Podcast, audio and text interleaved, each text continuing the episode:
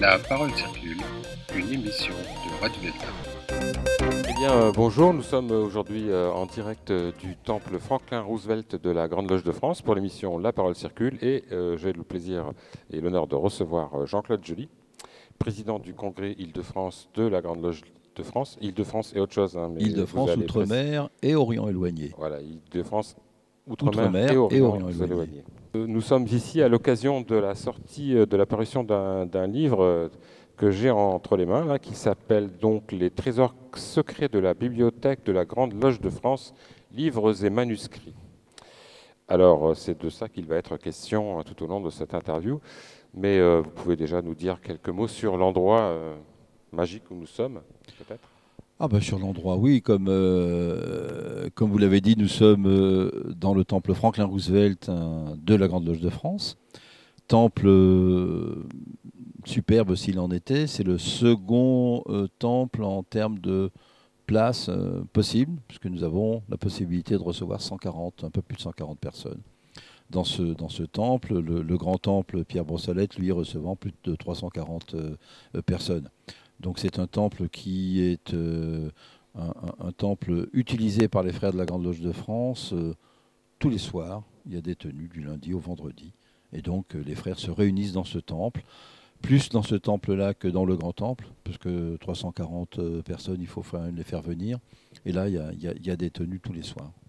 Mais c'est un temple exceptionnel, puisque c'est un temple dont l'histoire est, est liée à, notre, à la libération euh, après la Seconde Guerre mondiale, où euh, les francs-maçons de l'époque ayant reçu les francs-maçons euh, américains, les, GIs américains qui, voulaient, qui étaient francs-maçons, qui voulaient se réunir dans des temples, se sont réunis à la Grande Loge, pas dans ce temple, mais à la Grande Loge de France. Et pour euh, remercier la Grande Loge de France, euh, Roosevelt a donc Franklin Roosevelt a dit OK pour aider financièrement à la création de ce temple. C'est pas lui qui l'a inauguré, c'est son épouse puisqu'il était décédé euh, et c'est elle qui l'a inauguré en 1948. Voilà pour la petite histoire. Merci.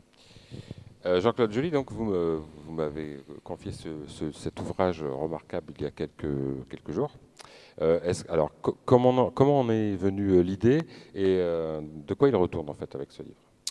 Alors l'idée est, une idée bien particulière qui nous est parvenue, je dirais, il y a maintenant, oh, il y a bien quatre ans hein, quand même, à l'occasion d'une discussion avec notre regretté François Rognon, l'ancien bibliothécaire à la Grande Loge, qui avait dans son bureau euh, un stagiaire euh, qui était euh, présent, qui l'aidait donc sur diverses activités de la bibliothèque. Et notamment, ce stagiaire avait fait un travail en ce qui concernait le récollement des livres anciens que nous avons et qui étaient déposés aux archives, et non pas à la bibliothèque, mais aux archives de, la Grande Loge. Donc dans un lieu qui était pas ouvert à, beaucoup de personnes, bien évidemment, et dans des coffres bien fermés à clé, se trouvaient un peu plus de 200 euh, manuscrits et livres originaux, euh, des, des- éditions euh, 18e, 19e siècle. Et l'idée, en discutant avec ce stagiaire et avec euh, François, été de dire mais pourquoi est-ce que nous ne ferions pas un catalogue? Nous avons euh, réuni un petit groupe de, de- frères qui euh, ont travaillé sur le sujet, qui étaient des spécialistes, bien sûr, des livres anciens. Et euh, petit à petit, nous sommes arrivés à l'idée de dire, mais au lieu de faire un catalogue scientifique euh, un peu barbant, qui soit simplement avec des dates, des numéros, des, des- noms d'éditeurs, j'en passe et des meilleurs, eh bien, de, de choisir parmi ces, ces livres un certain nombre de livres intéressants, graphiquement, photographiquement, et de pouvoir les présenter à travers, le, à travers ce, livre. Alors, nous avons choisi eh ben, nous avons choisi de répertorier ces livres en trois chapitres hein, qui correspondent à sagesse, force et beauté, qui sont, qui sont des symboles importants de la franc-maçonnerie que tous les francs-maçons connaissent, et que nous avons ensuite euh, ben, classés. Et il y a dans le livre une photo du livre, un petit commentaire sur la page de droite ou page de gauche. Et tout ceci a été une œuvre collective qui a été réalisée par euh, Jean-Pierre Thomas, Jean-Laurent Turbet et Daniel Lebras qui nous a réalisé de très belles photos. Jean-Pierre Thomas, qui est le grand officier actuellement à la culture, si je ne Exactement, c'est tout à fait ça. Euh, non seulement c'est le grand officier à, la, culture à la Grande Loge de France, mais euh, euh, c'est quelqu'un qui a une connaissance historique très importante et très large sur tous ces aspects, sur les livres que nous avons pu alors, découvrir pour certains, redécouvrir pour d'autres. Et donc, pour la première fois, nous les présenterons. Daniel Lebras, qui est derrière la caméra. D'ailleurs, c'est son nom, je crois, c'est son surnom, Daniel à la caméra, pour Radio Delta TV. Et donc Jean-Laurent Turbet, que l'on ne présente pas. Ou plus, on va dire. D'accord. Alors, je, vois que le nombre de, livres n'a pas été choisi complètement au hasard, car il s'agit du nombre 33. Tout à fait. Alors, y avait-il euh, quelques malignités là, dans la choix il, y avait, il y avait un petit clin d'œil et une volonté, mais surtout un clin d'œil, euh, un clin d'œil aux 33 degrés du rite écossais ancien accepté. Euh, que nous connaissons nous en tant que, maçons de la Grande Loge de France. Et donc c'était ce clin d'œil-là que nous avons voulu faire, tout simplement. Hein. Euh, après, le choix a été un choix qui était un choix subjectif, qui a été fait par euh, collectivement, par Jean-Laurent, par Jean-Pierre, par moi-même, moi à mon tout petit niveau, mais surtout Jean-Laurent et, Jean-Pierre. Et dans la totalité des livres, qui nous ont été d'ailleurs, il faut le signaler, euh, prêté, manipulé grâce à Jérémy Robert, qui est le responsable des archives, et qui nous a mis tous les livres à disposition, qui a été vraiment euh, euh, parfait à ce niveau-là. C'est-à-dire que nous avions besoin d'avoir tel ou tel autre livre. Il nous les a présentés, nous a, voilà, on a pu les manipuler avec des gants, bien sûr, mais sans, aucun problème, pour pouvoir faire notre choix. Hein, parce qu'après, il fallait faire une petite note de lecture à côté. Hein. Oui, vous avez donc tous lu les 200. Euh, tous lus non, mais, bien manipulés en tout cas par, rapport à des, à des, titres dont nous savions euh, que ces titres-là, il fallait les avoir. La Constitution d'Anderson, par exemple, on a un exemplaire original en anglais de la, des constitutions d'Anderson. C'est important de les avoir, par exemple. Hein. Quel objectif euh, vous visez pour ce livre C'est un, objectif, un livre qui est plutôt destiné aux francs-maçons de la Grande Loge de France, aux francs-maçons de manière générale, ou au monde même, euh, au monde des non-initiés, parce que je dis rarement profane, moi. Alors donc, la première édition, celle que vous avez entre vos mains, est une édition numérotée.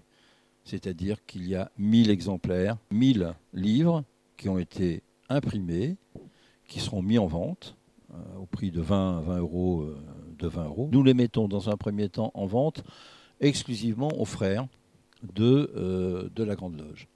Il y a un document qui est parti pour qu'ils puissent faire leur commande. Donc le document est parti, nous avons déjà des retours. À partir de début septembre, quand la Grande Loge sera rouverte, eh bien, les frères pourront venir chercher leurs ouvrages à la bibliothèque, après le moment où ils auront payé, etc., etc. Dans un second temps, nous ferons une réédition.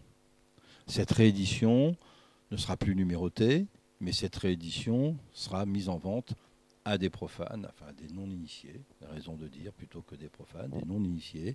Elle sera mise en vente. Pourquoi? Parce que c'est l'occasion de, pouvoir euh, avoir un document qui présente euh, un peu les, les, trésors que nous avons à la Grande Loge de France, parce que ce sont vraiment des trésors, ce sont des livres originaux, euh, pour des bibliophiles, pour des gens qui sont intéressés sur les livres anciens, c'est quand même tout à fait intéressant. Donc de les voir, ceux que nous avons sélectionnés. À la fin du livre, il y a la liste, la totalité, la liste de tous les autres, euh, de, tous les 200 et quelques, 60 et quelques livres hein, qui sont euh, en bas. Alors effectivement, ça c'est à aujourd'hui parce que euh, ben, il y aura d'autres ventes, il y aura d'autres possibilités pour la Grande Loge de racheter auprès de certaines ventes euh, aux enchères des originaux ou de les récupérer, ça peut arriver aussi. Hein. Mmh. Oui, euh, c'est également la chance d'ailleurs de voir ces livres qui, sont fragiles et que je présume ne sont pas accessibles généralement au public ni même aux maçons. Alors, ce que nous ferons, je pense, euh, avec l'autorisation du musée Archives-Bibliothèque, hein, euh, l'autorisation de Max Aubrun, qui en est le, responsable aujourd'hui, mais celle du grand maître, euh, très certainement une exposition dans l'atrium de la Grande Loge, dans laquelle nous, nous pourrons exposer des livres. Alors, c'est vrai qu'on ne peut pas les manipuler, on les aperçoit à travers une, à travers une, une vitrine. Bon, c'est déjà ça. Par la suite, éventuellement et sous certaines conditions que nous n'avons pas encore déterminées ni définies, il y aura peut-être une possibilité pour des chercheurs euh, d'avoir à, qu'on puisse leur sortir un ou deux exemplaires. Mais c'est pas encore décidé, c'est pas encore fait, ce n'est qu'une supposition. D'accord. Bah, en tout cas, c'est une bonne occasion de, voir ces livres. Parce que le, enfin, moi, je me souviens d'avoir pu descendre une fois dans les archives. C'est quand même assez impressionnant. hein. On n'a pas l'impression qu'il y ait tout ça. D'abord, il faut descendre très bas, dans, dans la terre euh, nourricière. Euh, la, la protection de ces, de ces ouvrages est, est extrême. hein. Il y a des, portes blindées. euh, Tout à on voit, on voit qu'il y a moult précautions qui, qui- qui les, qui les entourent. Et je pense qu'il y, a- il y a plus de trésors encore que ça. Donc euh, Bien peut-être euh, que ceci préfigure le début d'une longue série, non? Eh ben, c'est ce que nous espérons. Le- le- le- les archives de la Grande Loge, ce sont les archives des loges de la Grande Loge de France. C'est-à-dire que chacune des loges, à Paris, ou peu importe, peut déposer au sein des archives ses propres archives, si elle en a. Moi, ma loge, par exemple, a euh, déposé ses archives qui sont en bas, au lieu que ça traîne euh, chez un secrétaire, un autre secrétaire, etc., puis que ça finisse par se perdre. Que ça finisse sur un marché ou Euh, plus. par exemple. Euh, aux archives se trouvent quand même toutes les, les archives russes qui, a- qui, avaient- qui ont été récupérées, qui concernent la Grande Loge de France et qui sont, euh, qui sont euh, euh, aux archives qui sont en bas, qui servent à des chercheurs, des chercheurs ou des chercheuses, peu importe, initiés ou non initiés, qui ont besoin de faire une recherche sur euh, cette période-là, par exemple. Après, un rendez-vous, après avoir euh, effectivement passé tout un tas d'étapes, on peut leur montrer ces archives et pouvoir les, regarder. Les archives des loges sont intéressantes. Quand une loge fait son jubilé, un anniversaire de loge, de création de loge, eh bien, il est possible de demander aux bibliothécaires et à Jérémy Robert aux archives de sortir les archives de la loge et de les mettre en exposition au sein de la bibliothèque le jour, par exemple, de l'anniversaire de telle ou telle loge. Ça, c'est un élément euh, euh, tout à fait intéressant parce que les frères peuvent voir, ah ben oui, voilà, il s'est passé ça, il s'est passé ci, avec les livres d'architecture lorsqu'ils sont, lorsqu'ils sont là. J'ai un exemple de livre d'architecture remarquable, c'est celui de la loge la 133, la justice, qui a conservé des choses extraordinaires sur la période, par exemple, de la commune. Ah oui. Les livres d'architecture sont là, ce sont des originaux. Et ils sont, ils sont superbes, hein, quand même. C'est vraiment. Voilà. Et bien sûr, il y a cette possibilité d'avoir ces livres de temps en temps que l'on peut sortir avec des autorisations spéciales et particulières. Je regarde le livre, hein, vous, vous m'ex- vous m'excusez de deux minutes. Donc euh, ce- euh, cet ouvrage sera, euh, donc, est en commande pour les formations de la Grande Loge de France. Il Oui. sera distribué à partir de septembre. Et, et à, à quel horizon donc il sera disponible pour le grand public? Alors, à mon avis, euh, là, nous avons euh, imprimé 1000 exemplaires numérotés. Je pense que les 1000 exemplaires seront très rapidement euh, vendus. assez vite, oui. Parce qu'il y a une commande qui est déjà. On reçoit déjà les, les- les- les commandes, les demandes des, des frères, des loges. Ça commence déjà à arriver. Bon, là, c'est la période des vacances, mais euh, au mois de septembre, nous avons deux manifestations. L'une qui est la session du congrès de rentrée de septembre de- du congrès Île-de-France, Outre-mer, Orient éloigné. Donc les frères vont venir en présentiel ici, mais le lendemain et le surlendemain, c'est la date du convent qui se passe à Bercy. Donc pendant ces trois journées d'événements, nous aurons une mise en vente directe, cette fois-ci, des exemplaires, et les frères pourront les acheter directement. Ah oui, ça- ça Ce qui veut dire que je pense que les, les 1000 exemplaires partiront assez rapidement. Oui, parce qu'un convent, c'est combien de personnes convent, c'est 600-700 personnes Ça, quand même. voilà. hein. Donc ça va vite. hein. Et je pense que les frères sont intéressés quand même par... Les premiers retours que nous avons sont des retours très positifs. hein. Et puis la Grande Loge de France, c'est- c'est combien de membres actuellement? 33 000 membres. 33 000, 33 000 pour 33 livres, c'est pas mal. Alors, question subsidiaire, est-ce que l'on peut numériser euh, l'ensemble des archives? Oui, je pense que oui. Je pense que oui, parce que d'ores et déjà, la numérisation à la bibliothèque des livres qui sont à la bibliothèque, 25 000 ouvrages, à la bibliothèque et pas aux archives, Mhm. le- la numérisation a commencé à être faite. Donc Stéphane Rouxel, le bibliothécaire, fait journellement euh, X bouquins numérisés, etc. etc. C'est un travail long, oui. euh, fastidieux, mais c'est un travail qui est déjà commencé depuis au moins deux ans. Jérémy Robert, lui, au niveau des archives, a effectivement un, appareil pour numériser les, livres qui est ultra moderne. Parce qu'on a juste à poser le bouquin, ça le numérise. on n'a pas besoin à chaque fois d'attendre que ça se numérise. C'est un peu genre d'une photo immédiate, hein. mmh. donc ça va très très vite. Et lui a commencé la numérisation des archives des loges les plus anciennes, des livres d'architecture, lorsque nous en avons, mais effectivement, il est, il, est prévu, en tout cas c'est dans, dans, son esprit, de pouvoir numériser ces 200 et quelques bouquins, bien sûr. Parce qu'après, ça permettra de les mettre euh, sur Internet, on verra de quelle façon, mais bien sûr, ça, évitera de manipuler physiquement les, bouquins qui sont fragiles et d'avoir la possibilité de les avoir euh, en numérique. Bah, c'est une bonne nouvelle. Hmm. Tout ça, alors, tout ça sont des projets. Je m'avance un peu, mais je veux dire, euh, c'est ce qu'il faut faire. Hein. C'est du travail, derrière, c'est ce qu'il faut faire. Merci. Eh merci Jean-Claude Joly, président du Congrès Île-de-France, Outre-mer et Orient éloignés. Voilà. Merci de nous avoir, euh, nous avoir concocté ce livre. Une pensée à François Rognon, qui était le bibliothécaire depuis. Pendant combien d'années il a été bibliothécaire ah, Il a été pendant de nombreuses années, hein, je ne sais plus combien de temps, mais quelques, décennies, je crois. Il, s'est marqué dedans. Ah, Quelque part, euh, Jean-Pierre Thomas a fait, fait, quelque chose sur. Euh, il faut lire le livre sur, sur François. Mais je voulais aussi avoir un, grand merci à un de nos frères qui est resté dans nos mémoires, mais qui avait disparu également, c'est Frédéric Pierrizeau. Ah Parce que notre frère Frédéric Pierre avait été, au départ, il a fait partie des 3-4 euh, frères qui avons commencé à discuter sur le sujet.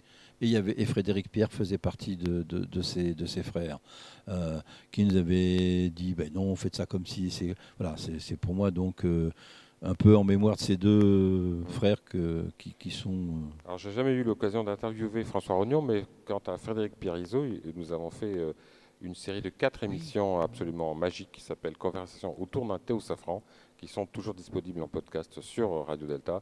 Et je vous, j'enjoins ceux qui n'ont pas encore écouté ces podcasts à les écouter. Euh, ils sont extraordinaires. Et donc euh, cet ouvrage euh, sympathique et magnifique et a également une très jolie couverture qui, je crois, a été faite par un frère. Alors, c'est par notre très respectable frère Jean-Manuel Régnier, qui est le grand trésorier de la Grande Loge de France, mais qui a d'autres cordes à son arc, puisque sur un original que nous avons retrouvé, euh, nous lui avons demandé de euh, refaire, comme il l'a fait à l'encre de Chine, cette, euh, la couverture, la page de couverture. Donc c'est lui qui l'a, c'est lui qui l'a réalisé. Donc un grand merci à, Jean, à Jean Manuel, un grand merci aussi à d'autres qui ont participé, comme Christian Ribado-Dumas, qui a été au départ du projet, qui nous a toujours soutenus. Euh, on a remercié le photographe, mais on a remercié aussi un autre photographe et celui qui a fait euh, le récollement de tous les livres, qui est Wei Shen Kong, qui est celui qui était le stagiaire à l'origine du, à l'origine du livre au départ. Hein, toujours un stagiaire euh, voilà. dans l'histoire. Ah ouais, ouais, tout à fait. Et puis l'association Architecture et Patrimoine Maçonnique, qui est l'éditeur du livre. Voilà. Je, pense que je n'ai oublié personne. Le grand secrétaire, bien sûr, Maurice Roquia avec, euh, Maurice avec le, grand, euh, le grand maître, Maurice Roquia, qui a, qui a pu euh, donner le feu vert après à Jérémy Robert aux archives. Le musée, le musée également ont été vraiment des partenaires parfaits dans cette opération. Eh bien, merci François Rognon, merci, Frédéric Pierre, merci Jean-Claude Joly. Merci, merci à Pierre Mariadan, j'ai vu que c'est lui qui avait préfacé. Euh, oui, tout à fait. La Pierre Mariadan, qui est le bah, grand maître de la Grande Loge de France, qui a Oui, parce que nous n'avons pas pu, nous n'aurions pas pu faire ce bouquin sans non seulement son accord, mais son soutien, et il a été euh, depuis le début, le soutien était à, était à 100% sans aucun problème. Hein. Voilà. Eh bien, longue vie à ce livre, et puis donc à, à bientôt pour une prochaine présentation, euh, pour la, pour la réédition par exemple. La prochaine euh, interview, prochaine émission à laquelle nous aurons, j'aurai peut-être l'occasion de participer, c'est pour euh, présenter un autre sujet qui me tient à cœur, dont nous avions déjà parlé, qui sont les routes culturelles du ah Conseil de l'Europe. Tout à fait. ben, nous avançons. Alors malheureusement avec le Covid, là, ça a été les réunions qui, qui étaient prévues ont été mises un peu de côté. Nous avons une prochaine réunion en septembre en visioconférence mais le projet est loin d'être mis de, côté. Et à ce sujet, c'est l'association Architecture et Patrimoine Maçonnique que nous avons créé pour ce sujet, qui est l'éditeur du livre. D'accord. Voilà. Bah, c'est très bien. Donc à, à très bientôt. À très Et bientôt. merci. Merci.